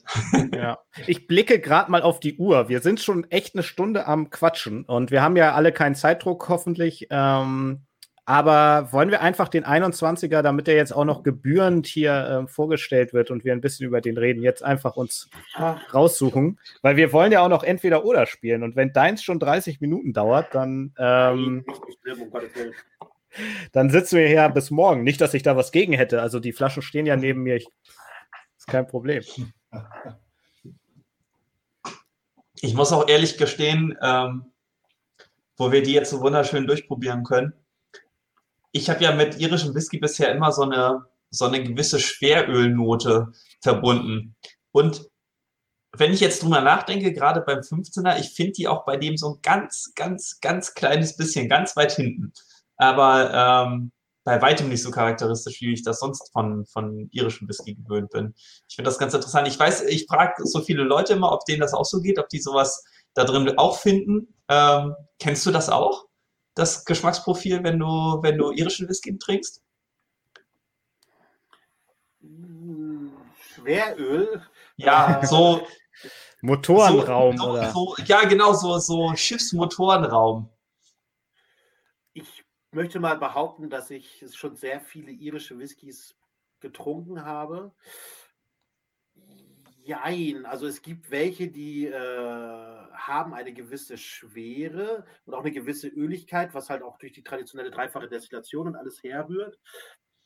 Aber ich finde, sie haben alle einen sehr eigenen Charakter und würde es nicht alles so über einen äh, Kamm scheren. Nicht, dass du das tust, aber es ist schwer, das jetzt so aus dem Gedächtnis heraus zu sagen. Ich habe da nie so, so etwas empfunden. Nee, glaube ich, glaube ich ehrlich. Nee. Vielleicht ist es diese getreidige Öligkeit, die ich damit einfach assoziiere, ja. was sie ja doch durchaus viele, äh, viele teilen, würde ich sagen, oder? Ja, ja, also ich, ich, ich weiß so ein bisschen, was du meinst. Also es, aber es, ich glaube auch, es ist keine Verallgemeinerung, weil wir, ähm, also Marc, Marc und Flo, wir begehen ja unsere Whisky-Reise so ein bisschen zusammen seit vielen, vielen Jahren. Also mit Flo war ich in einer Schulklasse, wir kennen uns seit, weiß nicht, 20 Jahren locker jetzt ja, schon. Ähm, nicht, dass wir seit 20, nicht, dass wir seit 20 Jahren Whisky trinken, das wäre dann in, in, unserem Alter doch noch ein bisschen jung. Aber wir haben da viele, viele Erfahrungen zusammen gemacht und ähm, so viel irischer Whisky war jetzt im Verhältnis halt auch wirklich einfach nicht dabei. Ja. Also da bei der Gesamtweltmarktverteilung, wo du vorhin gesagt hast, irisch ist halt so viel, ne? Ähm, so ist es ja, wir, wir spiel, spiegeln das, glaube ich, ganz gut wieder in dem, was wir so probiert und getrunken haben. Richtig auch. Aber, aber, Genau, heute ist ja äh, mein ganz starkes Argument, wie ich finde, weil ähm, jetzt geht es zu dem hier als Abschluss und wie ich gesagt habe, das Rotkehlchen ist hier jetzt im vollen Flug. Ähm, und ich würde sagen, ja, es ich, landet. Es landet auf dem Glas. Ach so, ja, dann hätte ich es im Foto ein bisschen besser drapieren müssen. Entschuldigung, mehr Culpa, mein Fehler. Ähm, das kriegen wir noch hin für Instagram. Ich mache das für Instagram, versprechen. Ähm, ja. Und hier hat man, also ich finde, man merkt die sechs Jahre in der Reifung nochmal. Ne? Der ist jetzt richtig ruhig ähm, und hier bimmelt irgendwas, da stehe ich kurz stumm. Ähm, ja, und, und irgendwie doch gesetzter, sage ich immer bei älteren Whiskys. Ne? Das merkt man hier, dass der Ruhe im Fass hatte. Man muss auch ein bisschen das mal in der Betrachtung der Timeline von Redbreast haben. Wir haben jetzt das Jahr 2020, der ist 21 Jahre alt. Das heißt, der wurde hergestellt von Irish Distillers, bevor der neue Charakter des Redbreasts wieder auf den Markt kam. Das heißt, der muss irgendwann spätestens oder frühestens um 98, 99 irgendwann destilliert worden sein, dass er jetzt mhm. überhaupt 21 auf dem Markt ist. Der wird wesentlich ältere Sachen beinhalten, weil nur weil 21 draufsteht, heißt ja nicht, dass komplett alles 21 ist. ist auch wesentlich älteres drin. Da können auch noch Fässer mit drin verarbeitet sein, die noch für Gilbys ähm, hergestellt wurden. Es sind zwar keine Fässer mehr dabei, die im Paxaret irgendwie mal behandelt wurden, aber es sind trotzdem noch ein anderer Charakter ein bisschen mit drin. Und ich finde, das schmeckt beim 21er komplett. Der ist von der Aromatik und besonders vom Geschmack her anders als seine drei Brüder. Hm. Äh, während, während Flo über die Antwort auf die gerade eingeblendete Frage nachdenken kann, würde ich einfach hier unsere Trinkrunde nochmal zum letzten Mal eröffnen. Ich sage ähm, Slange auf euch, äh, auf alle, die zuschauen. Vielen Dank fürs Zuschauen. Und äh, Ike, vielen, vielen Dank, dass du auch heute bei uns dabei bist. Also es, ist, es bringt richtig Spaß. Ähm, ja, ganz toll. Macht mir riesig Spaß. Schön, dass wir uns da kennenlernen konnten beim schönen Abelauer Tasting. Ja, viel, vielen Dank an, an Kuppelmutti Chris Rickert, der uns da zusammengebracht hat. Ne? An dem, an dem äh, ja, es war, glaube ich, das letzte Tasting, auf dem ich auch in Persona war. Ähm, ja, damals. Geht mir ähnlich, geht mir ähnlich. Und ihr glaubt gar nicht, wie sehr das einem Ambassador wehtut, dass wir nicht rausfahren können. Das Online Ja. macht zwar mega Spaß, aber irgendwie so 30, 40 Leute vor einem sitzen haben und dann wirklich die Emotionen weitergeben zu dürfen, ist Ja. eine ganz andere Nummer. Ja, ich, ich kann es in Teilen nach, nachvollziehen. Ich bin ja, ich habe ja die, das große Glück, dass ich seit äh, Mitte März bei Mark Mürrer Brand Ambassador bin. Ähm, und ich hatte bisher nur Online-Tastings. Das ist auch Ja. ist ganz komisch. Und äh, ich bin hauptberuflich bin ich ja an der Uni Dozent und kenne da die Seminarsituation und das fehlt einem schon. Ähm, ja, und ich freue mich da auch endlich, wenn, wenn ich dann ein bisschen schwedischen Whisky persönlich mal an den Mann bringen darf und an die Frau, logischerweise Ja, auch. Gut.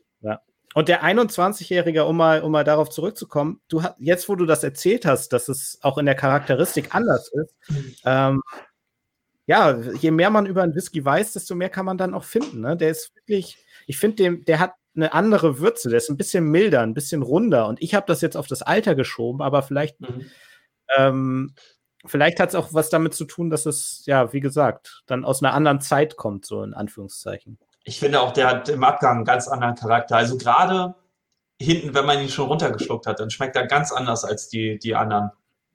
Das habe ich auch. Was, was, was ist das bei euch? Ich kann das gerade noch nicht zuordnen. Letztens sagte jemand mal äh, frische Macadamia. Okay. Also auch wieder in die Nussrichtung. Ja, fand ich gar nicht so schlecht. Ja, aber das ist ganz hinten raus. Ich finde, in dem Moment, wo man ihn sozusagen runterschluckt und die Zunge so dabei hilft, dass man, dass das hinten runterläuft, da hat er so einen ganz kurzen Säurekick, den ich total geil finde. Ja, Und dann geht es in so eine andere Nummer. Und das, ich finde das auch sehr schwer in Worte zu finden, äh, zu, zu fassen. Blaubeeren oder irgendwie sowas, irgendwas, Blaubeeren. irgendwas Bäriges. Mhm. Mhm. Hätte auch so eine Süße, äh, so eine Säure mit drin.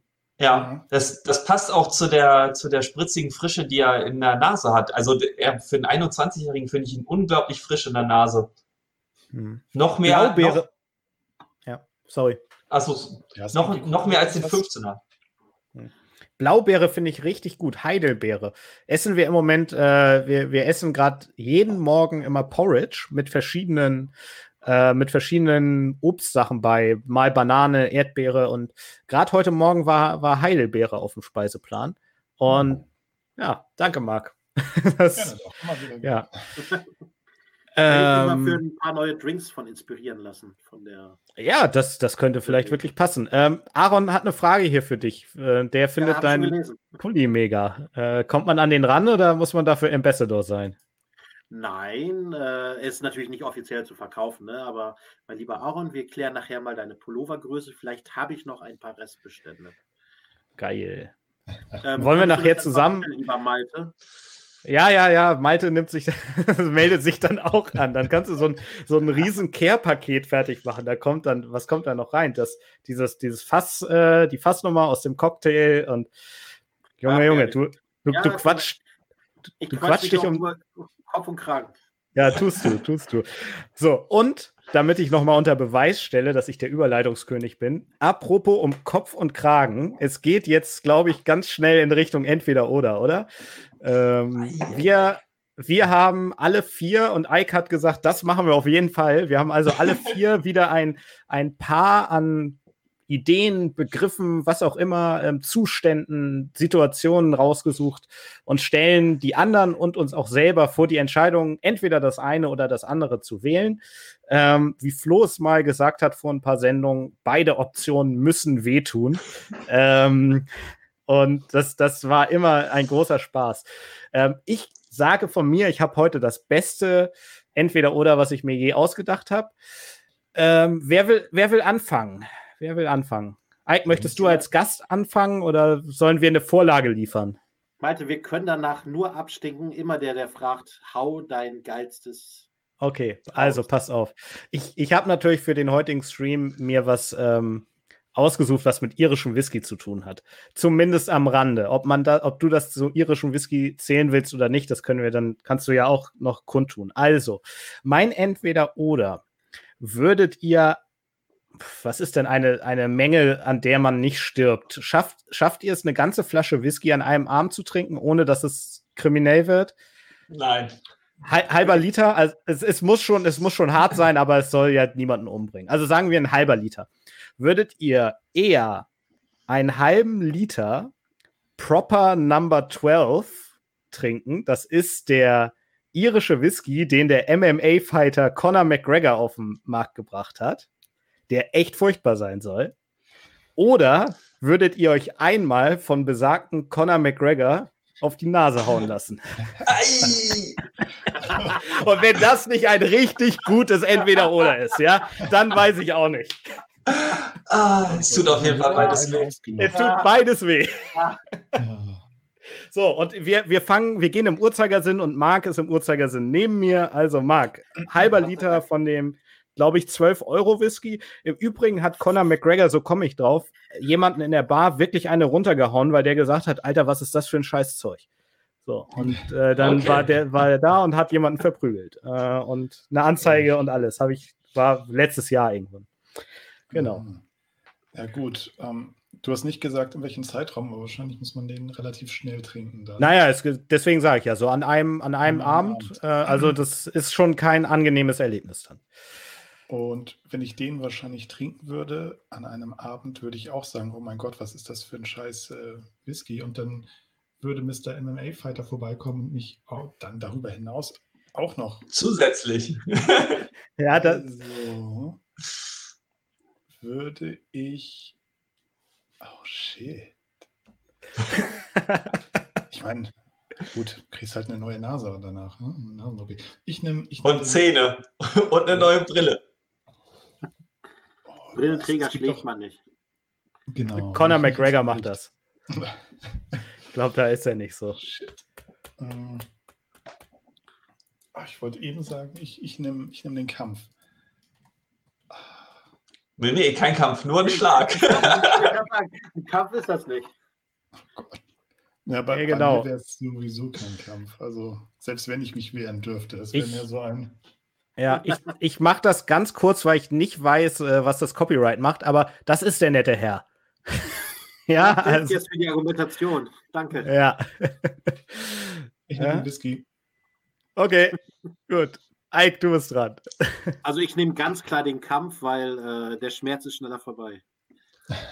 Okay. Flo, Ich, ich nehme den Whisky, da sehe ich meine Überlebenschancen besser. okay, ich nehme auch den Whisky, weil der Typ ist, glaube ich, völlig irre. Das, da lege ich mich, das, das, nee, nee, nee, nee, nee, nee, nee, nee, nee, oh Gott, das, das könnte böse enden. Da, oder das wird böse enden, insofern der Whisky. Okay, ja, ich bin durch. Mein Entweder-Oder ist durch. Wer will als nächstes? Gehen wir, gehen wir im Uhrzeigersinn? Dann würde ich. Bist du dran? wahrscheinlich- Ich, han- handle das sowieso wie, wie früher an der Uni. Gleich am Anfang die Referate raus, weil dann hat man es hinter sich. Genau. Ähm, okay, meins ist wieder sowas, ähm, ja, was wäre, wenn hypothetisch, also würdet ihr entweder in die Vergangenheit reisen, also ihr könnt für, weiß nicht, einen Tag oder eine Woche in, in der Zeit vor- oder zurückspringen, würdet ihr entweder ein, eine Woche oder einen, einen Tag in die Vergangenheit reisen, um da mal den, ich sag mal in Anführungszeichen, guten alten Whisky zu trinken, oder würdet ihr lieber, also und dann reden wir mal so von, weiß nicht, 20, na sagen wir mal so 30 Jahre. Oder würdet ihr lieber 30 Jahre in die Zukunft reisen und da mal den Zukunftswhisky probieren wollen? Hm. Also entweder den, in Anführungszeichen, alten, geilen Scheiß trinken oder Den zukünftigen drei, Scheiß. Den zukünftigen geilen Scheiß. den zukünftigen geilen Scheiß. Wow. Dann bin ich ja der Nächste jetzt, der antworten darf, äh, da wir ja alle diese wunderschönen Zeitreisefilme gesehen haben, wie Zurück in die Zukunft und äh, äh, Avengers und sowas alles. Äh, Hot Tub Time Machine, ne? diese ganz wichtigen großen Zeitreisen. Klassiker. äh, Sachen, ja. Ähm, da muss ich sagen, ist mir, glaube ich, die Zukunft erstmal interessanter, weil wenn ich dann wieder zurückkomme, weiß ich, welche Whiskys ich jetzt kaufen muss, um sie wegzulagern. Hm. Okay. Flo? Das finde ich, find ich ein bisschen gemein, weil du mir jetzt meine Antwort schon ein bisschen geklaut hast. Ähm, Ah, okay. Ich äh, würde nämlich auch in die Zukunft gehen und zwar aus folgendem Grund. Ähm, gut, mit der Vergangenheit würde es. Wir, Marc hat nicht gesagt, ob wir es transportieren dürfen, deswegen äh, nehme ich die Nee, nee, du Zukunft. darfst nichts mitnehmen. Okay, gut, dann, dann da bleibe ich auf jeden Fall bei der Zukunft, weil äh, ich dann auch die Chance habe, heute hier in meinem Wohnzimmer äh, einen Whisky ins Fass zu füllen und in 30 Jahren zu probieren, wie er geschmeckt, wenn er fertig gereift ist. Ah. Okay. Also, Ja, dann- Du, du gehst in die, in die Vergangenheit, füllst dein Whisky ab und schmeckst ihn dann jetzt, ne? Nee, andersrum. Er macht es. Nee, andersrum. Ja, Ich, ich fülle ihn heute ab, Das ist auch gut. ja, im- reise 30 Jahre in die Zukunft und probiere den und den ganzen heißen Scheiß, den es dann in der Zukunft gibt. Ja. Außerdem kann Ja. ich dann gleich noch die Lottozahlen mitnehmen. Die muss ich mir nur merken, Mann! ist kein Problem. du, kannst doch nicht im, du kannst doch nicht im letzten Satz meine Antwort klauen. Fuck. Oh, sorry, das müssen wir piepen, aber. Ich, meine Antwort, die ich, die ich als Marc die Frage gestellt habe, habe ich, hab ich überlegt, ob ich einfach kurz reinspringe und sage, wir brechen hier mal kurz das mit dem Uhrzeigersinn und ich gebe meine Antwort, ähm, weil meine Antwort ist, ich trinke irgendeinen Whisky und notiere mir die Lottozahlen. Ganz einfach. So. Ähm.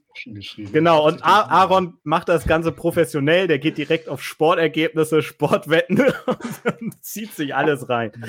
Oh Mann, okay, ja, toll. Also meine Antwort ist gegeben, fehlt noch die von Marc.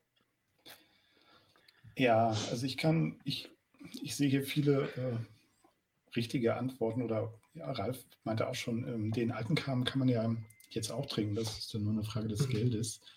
Äh, wie die Zukunft aussieht, wissen wir jedoch nicht. Und deswegen bin ich auch eher bei der Zukunft, ähm, obwohl ich mir den alten Kram nicht leisten kann. Sehr gut. Ähm, ich gehe übrigens mal kurz zurück zum Zwölfer vom Anfang, so nebenbei. Ja, So, ich Weil das wurde, wurde uns ja empfohlen. Und jetzt bin ich sehr auf unser Entweder-Oder von unserem Gast gespannt, weil du hast gesagt, du dehnst ja die Regeln ein bisschen. Ah, ja, ich habe mir mal ein bisschen inspirieren lassen von ein paar anderen Folgen und bin jetzt einfach mal drauf gekommen. Wir haben ja diese Geschichte mit dem E geschrieben für einen richtigen Whisky und ohne geschrieben noch gar nicht richtig ausdiskutiert. Ich springe jetzt auf den Rahmen, aber ich habe mich mal auch so ein bisschen in eine plausible Fantasiewelt gerettet. Jetzt stellt euch mal vor, ihr selber wärt der Chef des weltweiten Whiskys und könntet eine Grundregel für den gesamten Whisky der Welt festlegen. Und da habe ich äh, vier Fragen, die einfach was mit der gesamten Whisky-Produktion zu tun haben und einfach nur jeder sagt einfach ganz schnell, ohne große Erläuterung, kleine kann er ja jeder geben, sonst dauert das wirklich zu lange, wie er sich entscheiden würde. Mhm. Zum Trocknen des Getreides. Wenn es nur noch eine Regel weltweit geben würde und damit alle Whiskys weltweit nur noch für die gesamte nächste Zeit diese Regeln haben dürften. Getrocknetes Getreide, Torf oder nicht Torf? Mhm. Mhm. Sollen wir Kein jetzt Torf. antworten oder Jetzt Ja. antworten. Florian fängt an. Kein Torf. Kein Torf. Kein Torf. Malte? kein Kein Torf? Torf. Kein Torf. Kein Torf. Ich Sorry. auch kein Torf. Siehst du wohl. Läuft doch. Sehr gut. So schnell geht das. Alles Und wenn wir da jetzt die Dinger durchmachen, ist ja wunderbar. Ja, okay, das, dann hau raus, nächster. Jetzt, wo, jetzt, wo ihr das nächste, jetzt, wo ihr mal diese Vielfalt und diese Möglichkeiten von einer Getreidemischung zwischen Malted, Unmalted äh, mal probiert habt, äh, wenn ihr das für die Ewigkeit festlegen würdet, würdet ihr auch sagen, es ist nur gemälzte Gerste nur noch erlaubt oder würdet ihr es freigeben, auch wie die Iren, oder würdet ihr dann auch diese Maismischungen für ein Grain oder für ein Bourbon oder sowas vermischen oder erlauben und damit dann halt gesamte Regel Single Malt abschaffen? Also entweder nur noch Single Malt, nur noch gemälzte Gerste oder nur noch alles andere. Also in, in alles andere fällt dann aber kein Single Malt, ne? Das gibt's dann nicht. Genau. Dann haben wir nur noch diese hervorragenden Single Pot Stills, Bourbons, Grain, Mhm. Whisky und so weiter. Mehr. Oh. Flo, du bist zuerst dran. Hm. Nur, nur Malt für mich. Muss ich Ja. gestehen. Ja, oh Gott, das ist wirklich, also die, die ernsthafte Antwort ist, dass man sich dazwischen natürlich nicht entscheiden kann, weil ich finde, die Vielfalt ist eigentlich total toll. Äh, Das ist gemein. Die, Antwort, die, die Antworten sollten kurz sein. Ja, Malt, nur Malt, Echt? sorry. Nur Malt, keine Vielfalt Ja. mehr? Krass, okay. Ja, Nee, ich gehe auf freigeben. Und ich meine, da kann man dann ja auch sagen, okay, dann gibt es halt nur 90,9 Prozent. Und dann ist es immer Ah, du ah, du, du alter Ire. noch. Ich verstehe das. Ich kann, ich gehe damit Mark. Ich wäre auch komplett fürs Freigeben und würde lieber auf diese Regeln nur gemälzte Gerste verwenden zu müssen, weil andere Getreidesorten sind genauso geil. Ne? Ja, ja, du hast ja recht. ähm, destillieren sind wir jetzt auch wieder dabei. Ne? Wir haben einmal die Potstill und haben einmal daneben die Continual Still, also die Grain Still oder wie auch immer alle anderen Arten. Die deutschen Stills ist ja auch so ein Misch. Es gibt noch bei äh, Scappa jetzt noch dieses andere Verfahren, was ja so ein Misch zwischen Patent und äh, Pot Still ist. Und wenn wir sagen, wir verbieten komplett die Grain Whisky oder die Patent Still Herstellung, dann fällen an, alle anderen Spirituosen auch weg. Damit wäre der meiste Rum weg, damit wäre der meiste Gin weg und so weiter und so weiter. Jetzt kommt ihr. Nur noch Pot Stills oder nur noch alles andere? Mm. Nur noch Potstill. Ja, bei mir auch. Ich trinke sehr, sehr wenig rum. Ich trinke gar keinen Gin. Ich trinke sehr wenig andere Spirituosen, ehrlich gesagt. Äh, das wäre für mich verschmerzbar, weil Potstill ähm, macht im Whisky einfach sehr viel aus. Jetzt lassen wir mal außen vor, dass das natürlich zu extremen Verwerfungen führen würde, wenn man, wenn die Blendindustrie zum Beispiel nicht mehr produzieren könnte und so. Ne? Das ist natürlich dann ein Riesenthema. Aber ähm, geschmacklich und so, Potstill ähm, bleibt da. Wird auf jeden Fall mhm. wesentlich teurer dann, ja? Ja, ja genau, klar. Dem würde ich mich auch anschließen. Ja. Potstill rum zum Beispiel wäre auch eine interessante Geschichte, oder? Potstill was? Potstill rum zum Beispiel, könnte ich mir gut vorstellen. Gibt es ja auch. Fände ich, fänd ich sehr spannend. Habe ich noch nicht probiert. Okay, wusste ich gar nicht. Ja, ja ähm, genau. Und äh, La, jetzt, also ich muss ja selber mich auch noch entscheiden. Ich bin natürlich auch bei den Potstills. Muss hm. ich, äh, auch wenn ich Jameson und andere Whiskys auf jeden Fall liebe, ich liebe auch meinen äh, Shivers oder Ballantines, alles coole Sachen, aber wenn ich mich für eins entscheiden müsste, wären es auch die schönen traditionellen Potstills. Und die auch gar nicht so klein, weil ich finde, ein guter Whisky braucht auch eine große Potstill. Ja. Ähm, und jetzt die, das Finale, ähm, Lagerung. Nur noch Eichenfässer oder nur noch alle anderen Hölzer? Ah, das ist gemein. Das tut da, Darf ich vorspringen oder ähm, ja, klar, halten wir die Reihenfolge ein? Ich, ich, bin, ich bin dann nur für Eichenfässer. Also gerade in Deutschland probieren ja, glaube ich, viele auch mit anderen Fässern rum, ne? Kastanie und was es da alles gibt. Ähm, auch wenn ich bei Mark Mürrer muss ich ja aufpassen, äh, weil da ist ja Schwe schwedische Eiche, aber das zählt ja immerhin als Eiche. Eiche ist Eiche. Äh, Eiche ist Eiche, so, ne? Aber wir experimentieren da ja äh, sehr, sehr gerne auch mit verschiedenen Vor Vorbelegungen und so, die bei den Schotten zum Beispiel nicht erlaubt werden. Ähm, aber ich finde die anderen Fässer, da war noch nichts bei, was mich so richtig geflasht hat. Und auch wenn ich es eigentlich total bescheuert finde, das einzuschränken nur auf Eiche, dann trotzdem, Eiche hat für mich immer die besten Ergebnisse gehabt. Und zum Beispiel, wenn man eine Volllagerung Kastanienfass macht, ich glaube, da gibt es zum Beispiel eine super krasse Säure dann und so. Das, also, ich glaube, die Eiche hat sich über Jahrhunderte bewährt. So. Ich hätte meine Frage anders stellen müssen, nur noch amerikanische Weißeiche. Ich glaube, dann wäre das. Äh, ja, dann wäre es. aufgefallen. Aber ja, ja, du hast recht. Äh, danke für die schnelle Erklärung, aber ich gehe da auch mit. Ja. Du gehst auch mit dann Flo jetzt. Bei der, bei der Eiche bleibe ich auch, ja. Ach, das ist wirklich, das ist wirklich eine gute und gemeine Frage. Aber hm. ach, aus der, ach, selbst aus der amerikanischen Weißeiche kann, kann so viel Tolles noch kommen. Wenn man da so, so ein schönes Ex-Bourbon-Fass hat, das ist einfach, einfach genial. Also bleibe ich auch bei der Eiche. Kann ja keiner behaupten, dass ich nicht vorbereitet bin hier. Ne? Ja. ja, siehst du. Zack, da ist sie. Ja, und du sprichst ja hier mit ausgemachten Ex-Bourbon-Fass-Lagerungsfans. Also da, wir sind ja. ja. auch welche, die, die das sehr hochhalten und vertreten hier. Also. Guck mal hier, ich habe da noch, äh, könnt ihr das sehen? Redbreast Bourbon Cast Component. Uh. Uh. Das uh. ist. okay. Ja. Es Sieht muss gut aus. Ambassador zu sein, ja. Ja, auf jeden Fall. Das ist also quasi nur, nur Bourbon-Anteil von dem vom Redbreast? Dirty. Es schwimmt sogar noch Fassreste im Fass. Ah. Oh. Das ist äh, selber abgefüllt in Irland im Lagerhaus.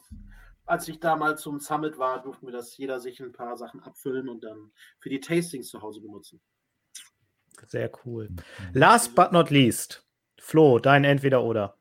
Mein Entweder-Oder. Ähm, ich habe heute ein ganz schlichtes Entweder-Oder.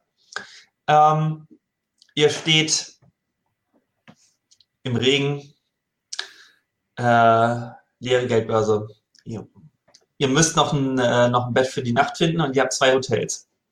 Und ihr habt von euren, äh, von euren guten und zuverlässigen Freunden die Empfehlung, in, das, in dem einen Hotel habt ihr eine entspannte Nacht, es ist ruhig, ihr pennt gut, aber es ist eine sauräudige Hotelbar und ihr kriegt nur echt beschissenen Whisky zu trinken. Oder ihr geht in den etwas deutlich ranzigen Schuppen, ist manchmal laut, bisschen ungemütlich, Bett ist durchgelegen, aber eine arschgeile Bar, die ihr am Abend natürlich besuchen müsst, klar. Und dafür und haben wir auch noch Geld. Dafür reicht es noch. Okay. Das ist das noch drin. Welches Hotel nehmt ihr? Äh, ich bin der Erste, ne? Also, ich meine, für einen Whisky-Podcast ist es ja ziemlich klar, was man sagen müsste, ne? Aber ganz ehrlich, ich würde das weiche Bett nehmen und meine Ruhe haben wollen.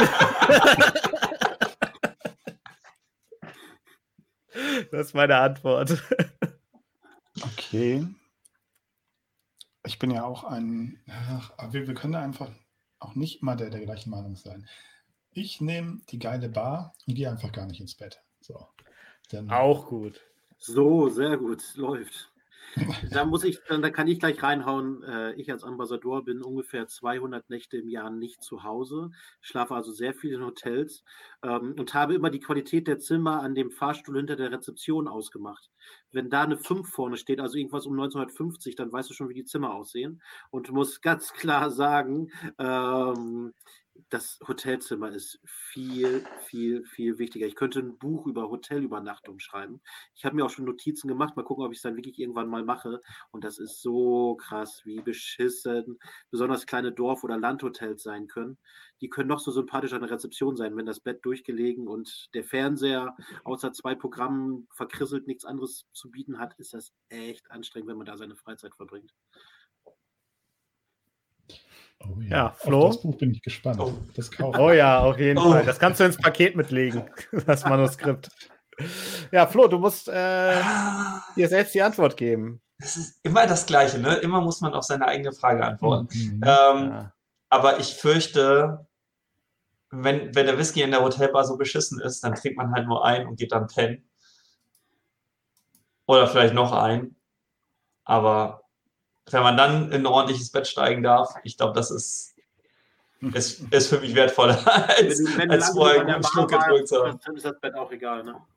Ja, ja das ist, das ist Marks Variante. Das, das stimmt. Ja. Ja. Finde ich sehr sympathisch. Sehr schön. Und damit haben wir, damit haben wir auch hier, also wir haben zweimal, ähm, ja, wir hatten auf jeden Fall zweimal, wo wir alle dasselbe gewählt haben, ne, bei AX-Variante und sonst immer so einen gesunden Mittelwert. Das, das ist doch spannend.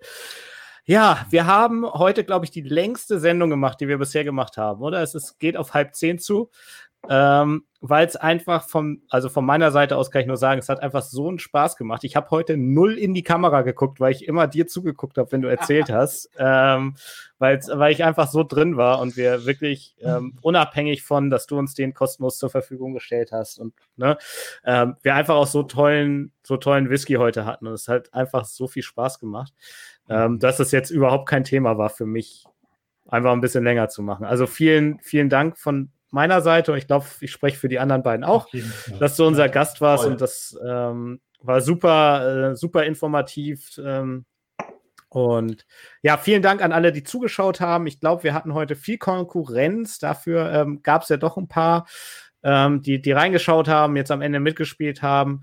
Ähm, ganz toll. Ähm, das Video gibt es ja auch jetzt im Nachhinein ähm, für die Ewigkeit äh, auf unserem YouTube-Channel ähm, und dann yeah. auch als Podcast zu hören. Bald äh, bei Spotify und Co. Also wenn ihr uns da hört, vielen Dank fürs Reinhören. Ähm, was kann ich noch? Ach ja, am Ende ganz wichtig, ähm, natürlich, wenn es gefällt, immer abonnieren klicken. Das kennt ihr ja, das sage ich jetzt gar nicht mehr. Aber wir machen nächste Woche schon den nächsten Livestream. Den habe ich noch gar nicht beworben, noch gar nichts zu gesagt. Nächsten Samstag machen wir nämlich einen kleinen Stream ähm, zur Kieler Whisky Messe, die ja auch ausfällt. Und ähm, da haben wir Klaus Pinkernell, ähm, Thomas Schneider, Paul Halbrum zu Gast. Ähm, also ganz viele Gäste, die eigentlich auf der Messe gewesen wären. Und wir werden mit denen einfach ein bisschen quatschen, ähm, bisschen darüber reden, wie es aktuell läuft und so. Das ist nächsten Samstag, 20 Uhr. Und ich glaube, das ist total, total spannend und äh, gibt den Jungs so ein bisschen ein mini kleines Forum ähm, für das, was jetzt alles halt wegfällt, um das aufzuholen. Und ähm, ja, das mache ich jetzt alles fertig, poste ich die nächsten, nächsten Tage. Und wenn ihr abonnieren klickt, dann seid ihr da einfach informiert, kriegt eine Benachrichtigung, wenn wir live gehen. Und das ist total super. Ja, ähm, vielen Dank. Ich würde sagen, äh, die letzten Worte ge gehören immer unserem Gast. Ähm, und wenn du durch bist, dann drücke ich auf End Broadcast und wir können zu viert einfach noch eine Minute quatschen danach. Ähm, also, Ike, the floor is, is yours. Ja, also auch von meiner Seite aus, Malte, Marc, äh, Florian, vielen Dank. Äh, alle anderen, die dabei waren, ich weiß nicht, wie viele Leute hier zugehört haben oder es in Zukunft hören, äh, gibt dem irischen Whisky das Feld, was er verdient.